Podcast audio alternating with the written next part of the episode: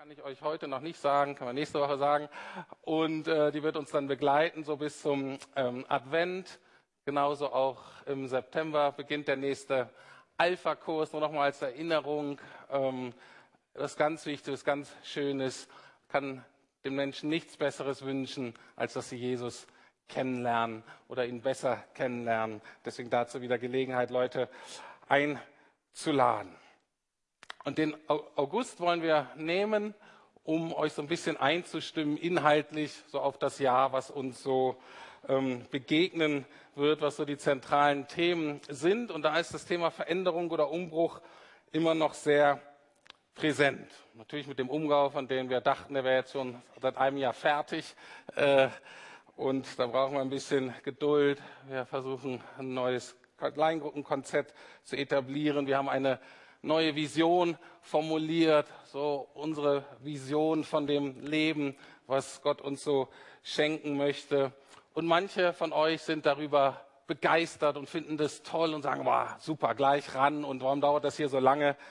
Ähm, und andere von euch, ihr seid eher verunsichert, ihr würdet das gerne alles stoppen, das wird alles so ein bisschen groß, komplex, unübersichtlich. Ähm, und ähm, äh, aber für mich ist klar, gerade wenn wir uns die neue Vision angucken, da wo wir hinwollen, wir werden diese Vision nicht umsetzen oder leben können. Und damit sage ich auch, wir werden der Berufung nicht gerecht werden, die Gott für diese Gemeinde hat, wenn wir uns nicht verändern. Und zwar in ganz zentralen Dingen. In unseren Strukturen, in der Arbeitsweise, wie wir Dinge tun und auch mit dem bestehenden Personal werden wir das nicht äh, nicht erreichen können. Neuer Wein braucht neue Schläuche. Und natürlich ist es herausfordernd, aber es ist auch faszinierend. Was ich heute zeigen möchte, ist, dass wir in ganz normalen Prozessen sind, die die Kirche zu allen Zeiten in allen Variationen durchgemacht hat und das schon im Neuen Testament angefangen, eigentlich schon im Alten Testament. Und ich möchte heute so die Grundlage legen ein ganz, ganz Fundament des Verständnisses, wie, wenn es um Leben gehen soll hier, wenn es um Leben von Gott gehen soll, wie funktioniert das eigentlich? Wie hat Gott sich das gedacht? Wie entsteht dynamisches Leben ohne totales Chaos? Ich gebe zu, es ist herausfordernd. Auch wir als Gemeindeleitung, wir werden ähm, uns beraten lassen Ende August haben, verbringen wir als Gemeindeleitung einen halben Tag mit einem Gemeindeberater oder mit einem Gemeindecoach, weil wir in gewissen Dingen einfach nicht weiterkommen.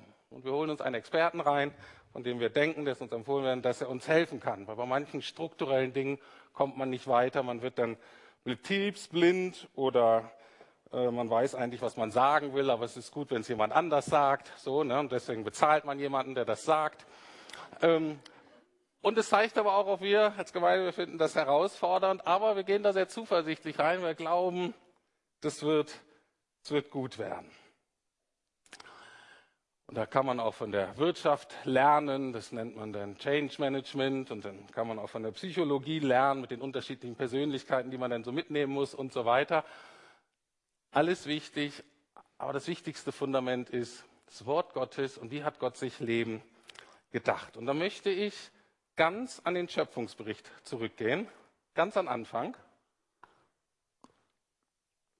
Und da ist die Frage, und da sieht man manchmal den Wald vor lauter Bäumen nicht, wie hat Gott sich die Entstehung von Leben eigentlich gedacht? Wie funktioniert das? Und es passiert immer so, dass sich unterschiedliche Personen, Einheiten, manchmal spricht man von Entitäten, also Unterschiede, Dinge, die sehr unterschiedlich sind, sollen zusammenkommen, um sich zu ergänzen. Und daraus entsteht Leben. So einfach, so wunderschön, wenn es funktioniert und so herausfordernd für uns. Ein paar Beispiele. Es fängt schon damit an, dass Gott als Geist Materie schafft. Ja, extreme Gegensätze. Dann hast du Licht und Dunkel und Tag und Nacht und Land und Wasser. Ganz offensichtlich, ganz unterschiedlich. Und zusammen bilden sie die Schöpfung. Und dieser Prozess endet dann in Schaffung von Mann und Frau. Unterschiedlich, die sich aber ergänzen sollen und aus dieser Ergänzung entsteht Leben. Die Kultur, in der wir heute leben, 21. Jahrhundert, zumindest der Westen, besonders Berlin, die glauben nicht mehr an diese Ergänzung, an diese Möglichkeit. Die sind frustriert, die sind zynisch. Deswegen diese ganzen Bestrebungen, entweder die Unterschiede zwischen Mann und Frau zu minimieren, um es irgendwie leichter zu machen, oder gar diese Kategorien Mann und Frau insgesamt abzuschaffen. Und mal schauen, ob das nicht ein besserer Ansatzpunkt wäre, um Leben zu gestalten. Aus biblischer Sicht wissen wir, das ist die Katastrophe. Warum? Weil Gott eben diese Grundpolarität in seine Schöpfung eingebaut hat. Wenn du die zerstörst, zerstörst du Leben, wie Gott sich das gedacht hat. Aber bei dem Thema Mann und Frau merken wir es auch sofort. Es ist wunderschön, wenn es klappt, aber es ist wahnsinnig herausfordernd. Vielleicht kennt ihr es aus eurer eigenen Biografie, wenn man in die Menschheitsgeschichte guckt, dass sich Mann und Frau auf Augenhöhe begegnen und so richtig in ihrer Unterschiedlichkeit ergänzen, oh, eher die Ausnahme als die Regel. Könnt schon froh sein, wenn die so nebeneinander koexistieren. Oft ist es aber ein Oben und Unten und ein Gegeneinander und so weiter. Dennoch, das Grundkonstrukt ist Unterschiede, die sich ergänzen sollen. Und genauso mit dieser Grundlogik gucken wir uns jetzt mal Gemeinde an und gucken uns auch Lukas an und schauen mal, wie es so weitergehen soll. Fangen wir mal mit dem ersten Paar an. Gemeinde war schon immer eine Mischung aus alt und neu. Und hier kommt schon mal die erste Entlastung, Peter. Es nützt nichts, wenn man nur neuen Wein hat und neue Schläuche. Im Lukas-Evangelium steht nämlich auch, was wir viele ja wissen, der alte Wein ist eigentlich auch besser. Ne? Jesus hat ein Kap wird in einem Kapitel, im 13. Kapitel von Matthäus, berichtet Matthäus von so einer ganz langen Vortragsreihe, könnte man sagen, von Jesus, wo er erklärt, wie sich das mit der Herrschaft Gottes und mit Jesus im Zentrum dieser Herrschaft Gottes als König, wie sich das so verhält. Und das gucken wir uns jetzt nicht an, aber das Schlussfazit daraus, ihr müsst heute zuhören, ich habe leider keine PowerPoint, das Schlussfazit daraus ist folgendermaßen. Dann wisst jeder Schriftgelehrte, der in der Schule des Himmelsreiches ausgebildet ist, bestenfalls auch ich, also Leute, die lehren über Jesus und das Königreich und so weiter, die gleichen einem Hausherrn, der aus seinem reichen Schatz Neues und Altes hervorholt. Das ist so die Zusammenfassung von Jesus, von diesen ganzen unterschiedlichen Lehren. Es ist eine Kombination aus etwas Altem und etwas Neuem. Und das ist so die Grundspannung. Ich habe es schon häufig gesagt, ich sage es gerne immer wieder, das Christentum, also der christliche Glaube, ist im Kern ein reformiertes Judentum. Es hat ganz, ganz viel Altes, allein schon durch Jesus. Ne? Jesus ist die zentrale Punkt, das haben viele Juden zwar nicht erkannt, aber es ist der zentrale Punkt des, Christ, äh, des jüdischen Glaubens, ist er, der als Messias Gottes Königreich aufrichtet. Und das ist das Zentrum unseres Glaubens. Jesus hat gesagt, dass er nicht gekommen ist, das Gesetz abzuschaffen, sondern es zu erfüllen und den richtigen Platz des Gesetzes oder uns zu helfen, den richtigen Platz des Gesetzes in unserem Leben zu finden. Darüber hat Bene letzte Woche gepredigt. Die Bibel der ersten Christen war das Alte Testament. Das war die jüdische Bibel. Die hatten keine anderen. Hat ziemlich lange gedauert, bis unser Neues Testament so zusammen war. Klar, die Briefe sind so kursiert, aber was haben die erstmal gelesen? In der Regel die griechische Übersetzung des Alten Testamentes. Die christliche Sexualethik ist im Kern, im Fundament total jüdisch. Wenn wir das mal kapieren würden, dann hätten wir heute unter uns Christen ganz viele Diskussionen überhaupt nicht weil das für den Juden vieles vollkommen klar ist. Die allerersten Christen waren alles Juden. Und dann nach einer Zeit, und einer davon war Petrus, recht bekannt, einer der Leiter, und der, dem wollte Gott klar machen, dass jetzt, wenn er da predigt, zu so einem römischen Offizier, zu so einem Heiden, so jemand ganz anders, der von Gott eigentlich nichts weiß, Und Gott sagt, Petrus, hör mal zu, du predigst da gleich und die werden an Jesus glauben und den Heiligen Geist empfangen. Und Petrus kriegt fast einen Herzinfarkt. Das war gar nicht vorstellbar. Das war anfangs total jüdisch. Und dann mussten da solche römischen Soldaten integriert werden. Der Hammer. Was haben die bei uns zu suchen und unserem Jesus und unserem Gott? Große, große Herausforderung. Aber nicht nur der Inhalt des Glaubens oder die zentralen Personen des Glaubens ist eine Mischung aus alt und neu, sondern auch was die Strukturen betrifft, orientiert sich der Gottesdienst der ersten Christen relativ stark an den Synagogen, an den jüdischen Gottesdiensten der damaligen Zeit. Zum Beispiel bei den Diskussionen über die Ältesten, was deren Rolle ist, ist es gut zu wissen, zu verstehen, ah, was war denn die Rolle der Ältesten in der Synagoge? Und dann hat man einen guten Hintergrund, um die Diskussion dazu zu verstehen. Es muss auch in Lukas für uns, die Zukunft muss, das neue Leben, was gestaltet werden muss, eine Mischung sein aus alt und neu. Peter, du voll mit dabei. Und alle anderen ungefähr in dem Alter von Peter. Und ich aber auch schon fast 50. Und deswegen die erste Frage heute Morgen, gehörst du zu den Alten oder gehörst du zu den Neuen? Das heißt, du kannst auch relativ jung in Jahren sein, kannst schon alter Lukianer sein, kannst schon relativ reif sein, aber neu zur Lukasgemeinde zu gehören, egal wie. Ich kann auch anders fragen, gehörst du eher zu den Konservativen, für diejenigen, die Dinge gerne so bewahren, wie sie sind?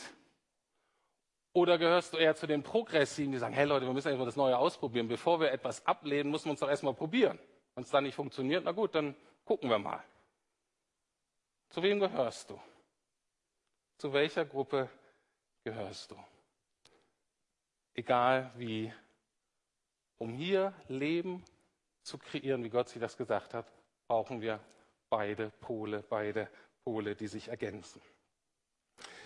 Nächsten Ergänzungsdynamik, die Gott in seine Gemeinde eingebaut hat und auch noch hoffentlich mehr in unsere Gemeinde einbaut, ist das, was man den fünffältigen Dienst nennt.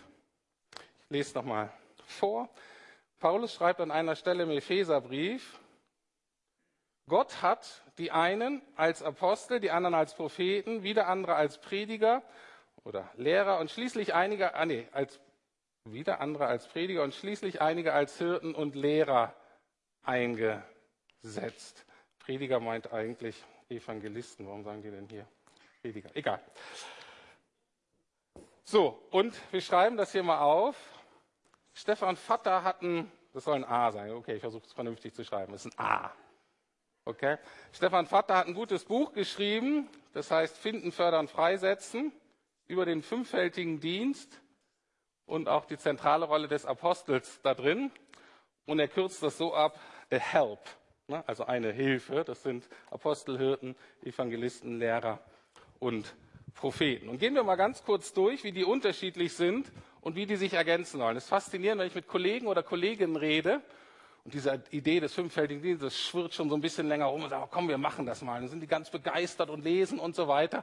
Und wenn du die dann sechs Monate später triffst, wenn die das etabliert haben, sagen, oh, was haben wir da bloß gemacht, das hältst du im Kopf nicht aus. Nach sechs Monaten wollen die das alles wieder hingehen lassen, äh, loslassen und zurückgehen zu der alten Weg, weil das so anstrengend ist. Es ist einfach zum Haare raufen. Ich erkläre euch warum. H sind die Hirten, immer männlich, weiblich, alles hier. Hirten, Hirtinnen. Und deren Fokus ist nach innen. Die Hirten sind diejenigen, die sich um die Leute kümmern, die schon da sind, um die Herde, um die Schafe, wie man es auch sagen möchte, um die, um die Christen.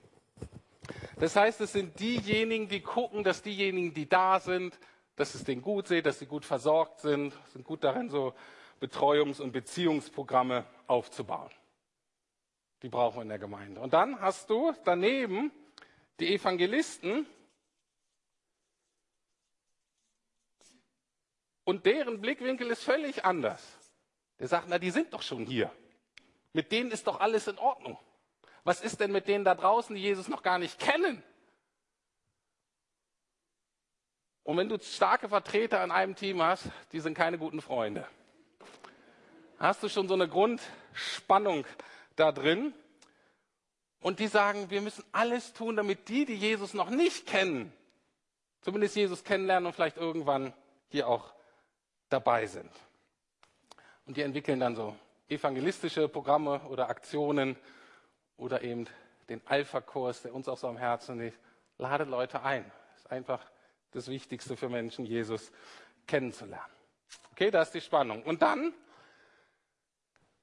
kommt dazu die Propheten oder Prophetinnen und deren Blick ist nach oben gewandt. Wir verbinden mit Propheten ja eher vielleicht so dynamische Leute oder so ein bisschen Freaks oder wenn die auftauchen, dann passiert irgendwie so ein bisschen was Übernatürliches und das ist richtig cool. Das ist eigentlich nicht, ich meine, das kann mal passieren, aber das ist nicht deren Grundausrichtung oder deren Grundanlegen, dass mal hier so richtig übernatürlich was passiert. Deren Frage ist eigentlich immer nur, na, was sagt Gott eigentlich dazu? Das ist zum Beispiel Barbara Durmann in der Gemeindeleitung, würde ich sagen, hat so die, machen andere auch, aber hat so diese Hauptrolle. Und die ist so ganz begeistert, was die hier verzapfen. Die liegt total Christen am Herzen.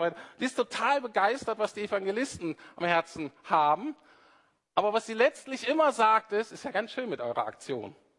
Und eure Programme und so, es hört sich wirklich alles gut an. Aber jetzt lasst uns doch mal warten und Gott, und Gott fragen, was der dazu sagt. Und dann hast du die Aktiven hier, die denken, oh, müssen wir warten und Gott fragen. Und dann machst du so eine Gebetszeit, eine Stille und nichts kommt. Dann sagst du, siehst du? Und dann sagt der Prophet, naja gut, Gott ist ja kein Automat hier. Wir richten uns jetzt mal auf Gott aus. Jetzt machen wir mal eine Fasten- und Gebetswoche. Ja, pff, schon wieder Zeit verloren. In einem Team sehr schwierig. Dann hast du die Lehrer, oder Lehrerinnen, die, also ich erkläre den Job so, Erfahrung braucht Interpretation. Darum geht es eigentlich. Es geht ja eigentlich darum, Gott zu erfahren, das Leben mit Gott zu schmecken. Und die Lehrer sind dazu da, das einzuordnen. Diese Erfahrung, das, was zu passiert, einen biblischen Rahmen und Verstehenshorizont zu geben. Und idealerweise hat er alles hier auf dem Schirm.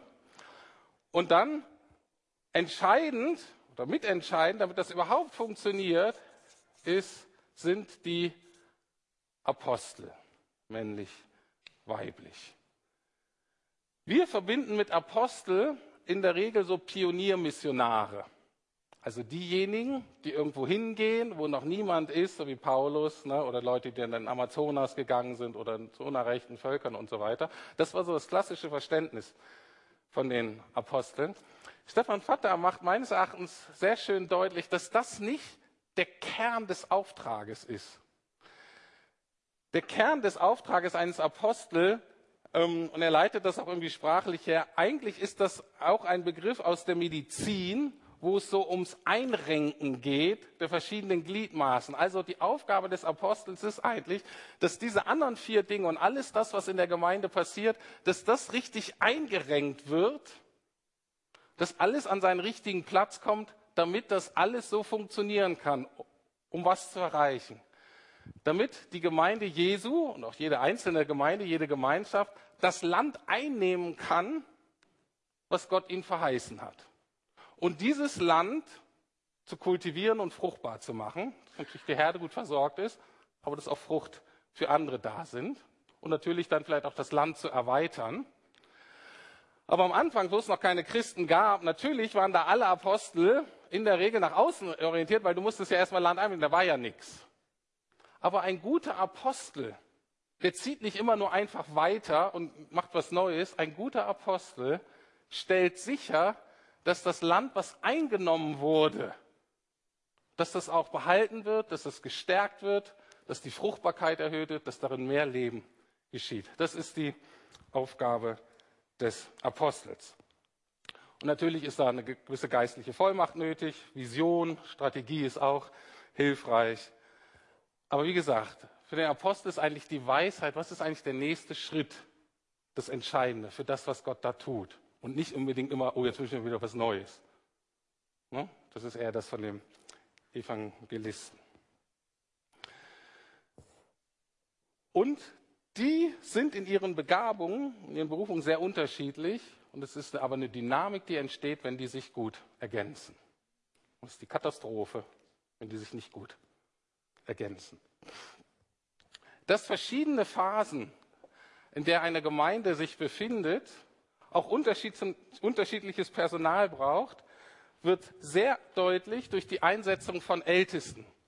Das ist ein sehr schöner Vers, da schreibt Paulus, der Apostel, an Titus, seinen Mitarbeiter. Ob Titus selber auch sich als Apostel verstanden hat, ähm, ich hatte keine Zeit, das äh, zu recherchieren, deswegen weiß ich das jetzt nicht ähm, genau. Aber seinem Mitarbeiter schreibt Paulus Folgendes. 1. Titus, Vers 5. Titus, ich habe dich auf Kreta zurückgelassen, damit du das noch nicht Erledigte in Ordnung bringst und so, wie ich es dir aufgetragen habe, in den einzelnen Städten Ältesten einsetzt. Und ich stelle mir das so vor. Paulus war da mal wieder mit seinem Pionierteam und hat so einen ganzen Landstrich in Aufruhr gebracht. Zeichen und Wunder und Bekehrungen. Ne, die Juden, die laufen verrückt, weil die sagen, die Hälfte unserer Juden, die laufen jetzt Jesus hinterher, das wollen wir eigentlich nicht. Der legt sich an mit irgendwelchen Stadträten und so weiter, weil der Verkauf von Götzenstatuen geht jetzt runter und so weiter, wirtschaftliche Verluste. Und da immer, wo Paulus auftaucht, ist so richtig Alarm. Ne? Die Hälfte der Familie bekehrt sich, die andere Hälfte nicht, dann wirst du verstoßen und dann, ach, was weiß ich, was da alles ist. Paulus macht richtig Dampf und zieht dann weiter und dann sagt er, hey Titus, ähm, kannst du das mal in Ordnung bringen, was ich da hinterlassen habe? Und Titus sagt ja, schönen Dank auch. Aber das ist die nächste Phase für die Gemeinde Jesu. Und das Interessante ist, und da wird eine, da werden Leute gebraucht, die aus einem Chaos, aus einem schönen Chaos, aus einem lebendigen Chaos irgendeine Ordnung herstellen können und auch sowas wie eine Vertrauenswürdigkeit in der Umgebung herstellen. Und dann gibt es im Neuen Testament so Listen mit Qualifikationen, wie diese Leute aussehen sollen. Und es ist total wichtig, von diesen fünf Dingern ist nur das Lehrmäßige noch wichtig. So ein bisschen dass jemand, der irgendwie erklären kann, wie das eigentlich alles zu verstehen ist. Dann ist Charakter wichtig, also eine vorbildliche Lebensführung. Und was total spannend ist, finde ich, jemand, der auch anerkannt ist in seinem nichtchristlichen Umfeld. Jemand, der ein gutes soziales Standing hat. Vielleicht würden wir sogar sagen, irgendein aus der Mittelschicht bei uns. Irgendwas Bürgerliches. Je nachdem natürlich, wo du bist. Wenn du in einem anderen Kontext bist, brauchst du jemanden, der sagt, wo der Umwelt sagt, ach, den kennen wir. Und wenn der dabei ist, so ganz verrückt kann es gar nicht sein. Den kennen wir von da und da und der ist eigentlich echt gut drauf. Mit dem kann man reden und der ist eigentlich als Person vertrauenswürdig. Interessant. Und manche sagen, also die Leute, die eher so für Dynamik sind, manche sagen, dass hier eigentlich schon das Problem der Christenheit angefangen hat. Weil hier gibt es sowas wie Struktur und Ämter und da fängt die Not an. Nämlich das ist das erste Amt, was anfangs exklusiv war. Es war eine Liste, alles andere war inklusiv, was zwei wichtige Kategorien betrifft. Arm und reich und so weiter und Sklaven und sowas sowieso. Aber es war alles inklusiv in Bezug auf verheiratet oder nicht verheiratet und in Bezug auf Mann und Frau. Und hier gibt es Listen der Qualifikation, wo, die man so verstehen kann und damals auch so verstanden hat und so umgesetzt hat. Und zwar das eine ist, die eine Qualifikation ist, der Mann muss Mann einer Frau sein. Wir lesen das heute so, natürlich, der sollte nicht mehrere Frauen haben, gegen Polygamie. Ich habe aber jemanden kennengelernt in, einer, in, in Spanien, von jemandem gehört, einen jungen Mann, der sehr begeistert von Jesus war und der auch als Ältester in eine Gemeinde gewählt werden sollte, der aber sagte, ich kann als lediger Mann kein Ältester werden, aufgrund dieser Qualifikationen, sondern ich muss verheiratet sein. Aus unserer Sicht ist das ein bisschen komisch, aber in einer traditionellen Kultur ist Familie alles. Das heißt, für den sagen, in meiner traditionellen Kultur als lediger Mann bin ich einfach ein Freak, bin ich komisch. Und deswegen ist es oft so verstanden worden, dass das verheiratete Männer sein sollten. Ich glaube, das ist nicht die ganz richtige Interpretation, aber so kann man es verstehen. Und da kamen schon die ersten Diskussionen. Was sonderbar ist, weil Jesus und Paulus ja auch nicht verheiratet waren. Aber vielleicht waren die deswegen auch nie Älteste. Und was ja nicht schlimm ist. Und das Zweite ist, damals nur Männer. Und die Frage ist ja, und das ist die große Diskussion heute haben, gilt das immer noch? Oder weil sich die Kultur geändert hat, macht das keinen Sinn mehr und deswegen können auch Frauen älter sein. Das ist so die Diskussion, die wir heute haben. Damals war das aber so, dass in den Kulturen Frauen nicht öffentlich reden durften. Und das wäre total sonderbar gewesen. Das heißt, die Frauen, wenn die so Hauskirchen und so weiter waren, da haben die gelehrt und geleitet und so weiter. Aber es war eine sehr große Unterscheidung zwischen zu Hause, dem häuslichen Bereich und öffentlich. Da war der Älteste auch öffentlich reden musste, mit dem Stadtrat erklären musste und so, war klar, damals, das muss ein Mann sein. Eine Frau geht nicht. Okay? Und das war schon so das erste Exklusive. Und vielleicht sind da schon die ersten Streitigkeiten angefangen. Aber was ich, der Hauptpunkt, den ich hier heute machen möchte, ist, je nach Phase der Gemeinde brauchst du anderes Personal.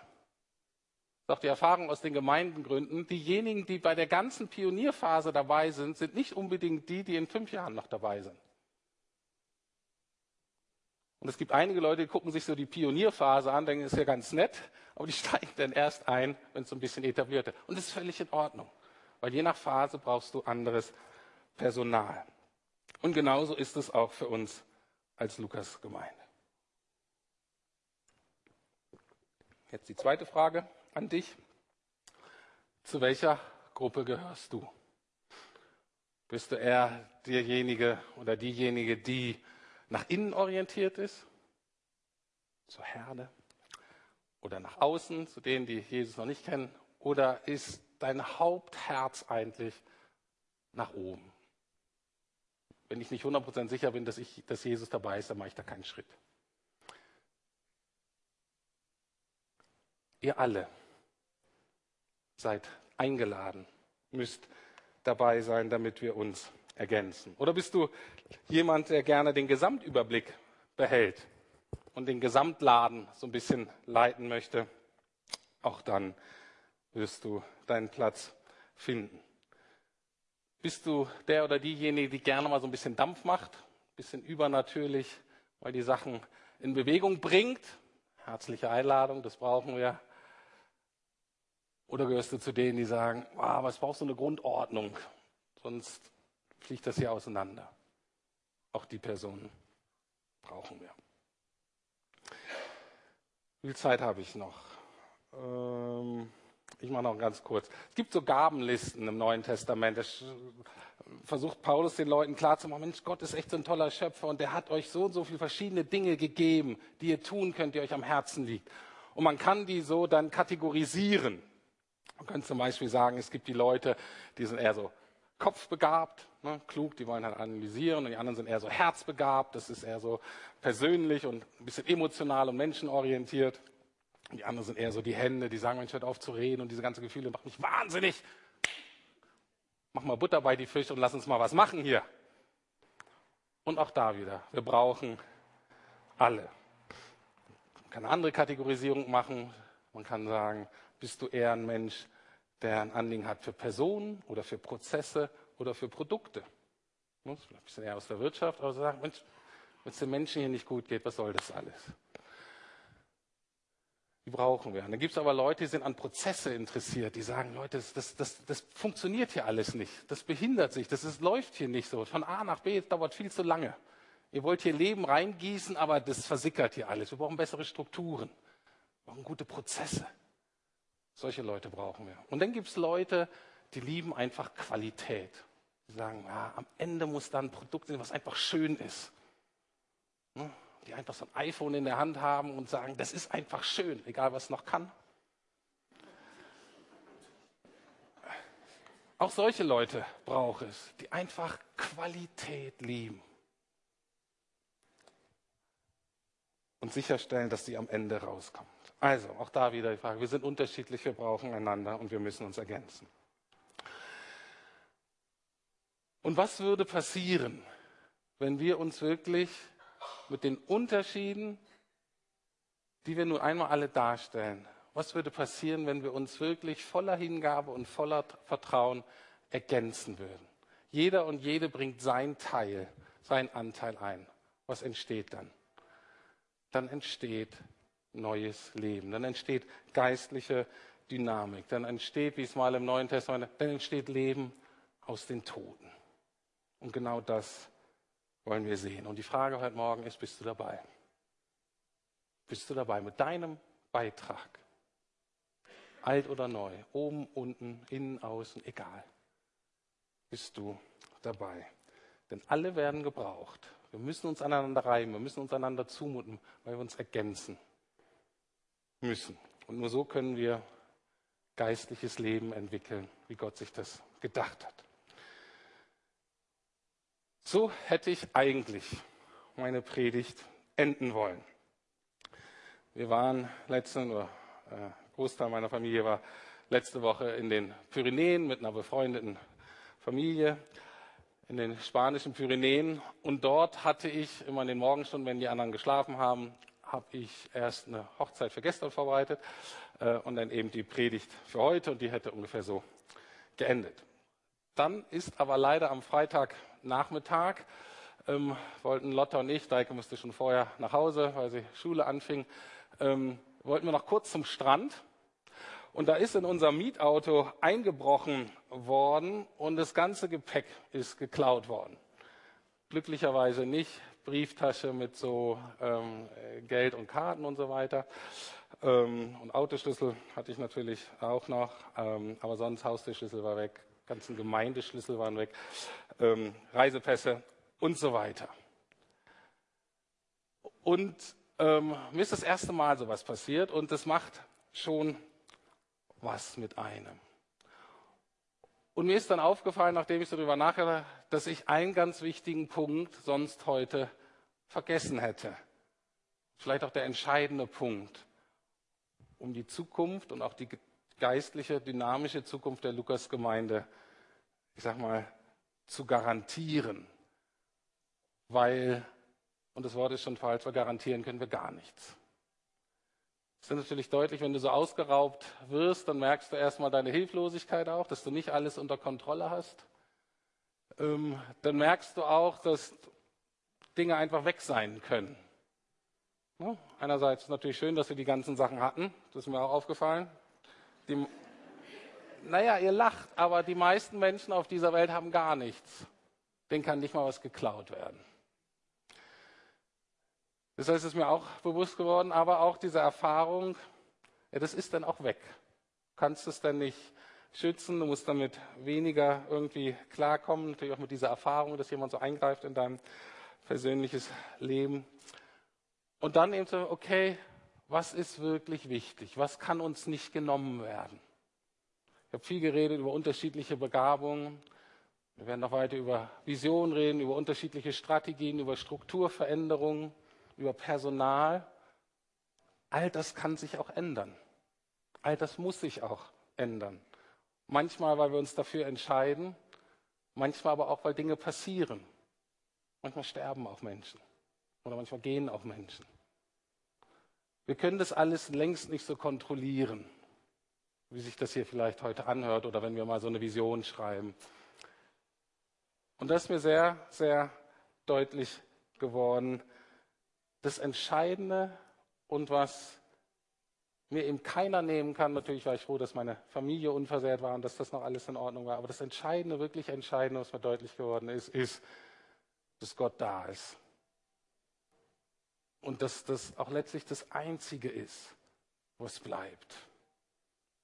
Und es wird auch das Einzige für die Lukas-Gemeinde sein, wo es um Letzten drum geht und wo immer unser aller, allerletzter Fokus draufbleiben muss, ist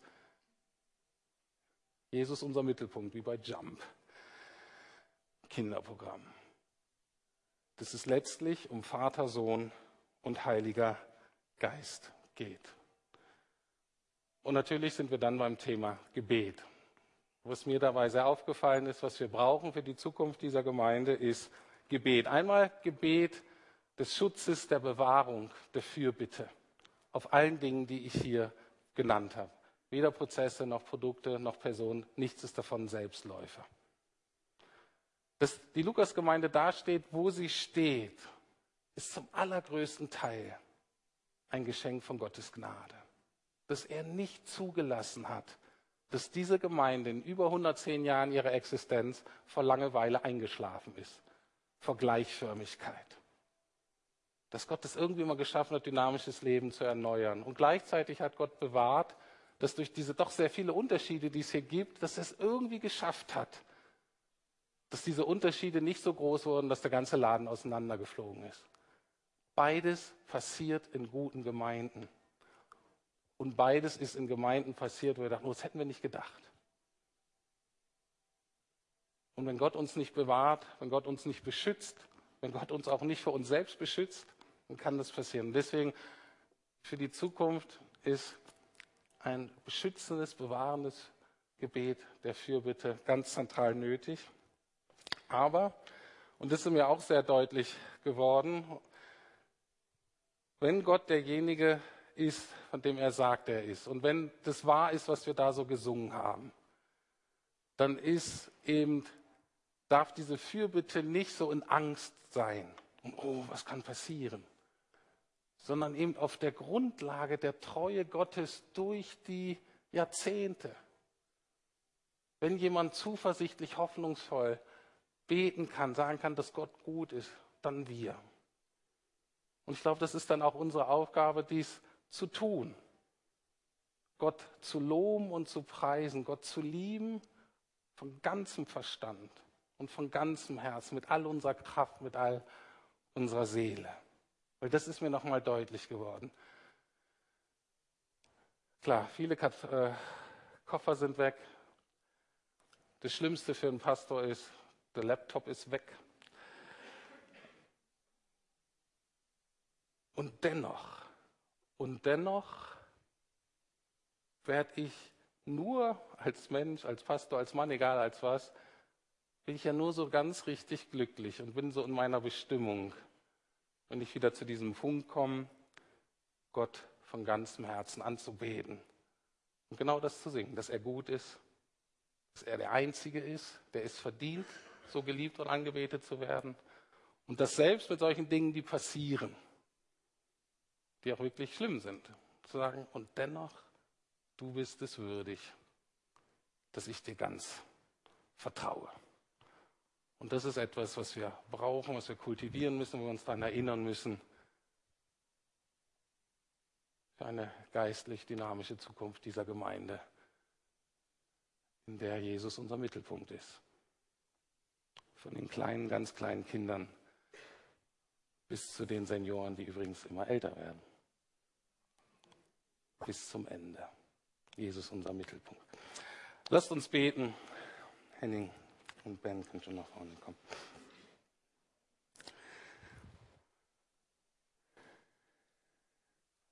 Lieber Herr, ich will dir danken für dein Wort und ich danke dir für das Geheimnis des Lebens, für das Geheimnis des biologischen Schöpfungslebens aus der Ergänzung von Unterschieden. Ich danke dir, dass du dich entschieden hast, das auch im Geistlichen so zu tun. Ich danke dir für das neue geistliche Leben, was du uns schenkst.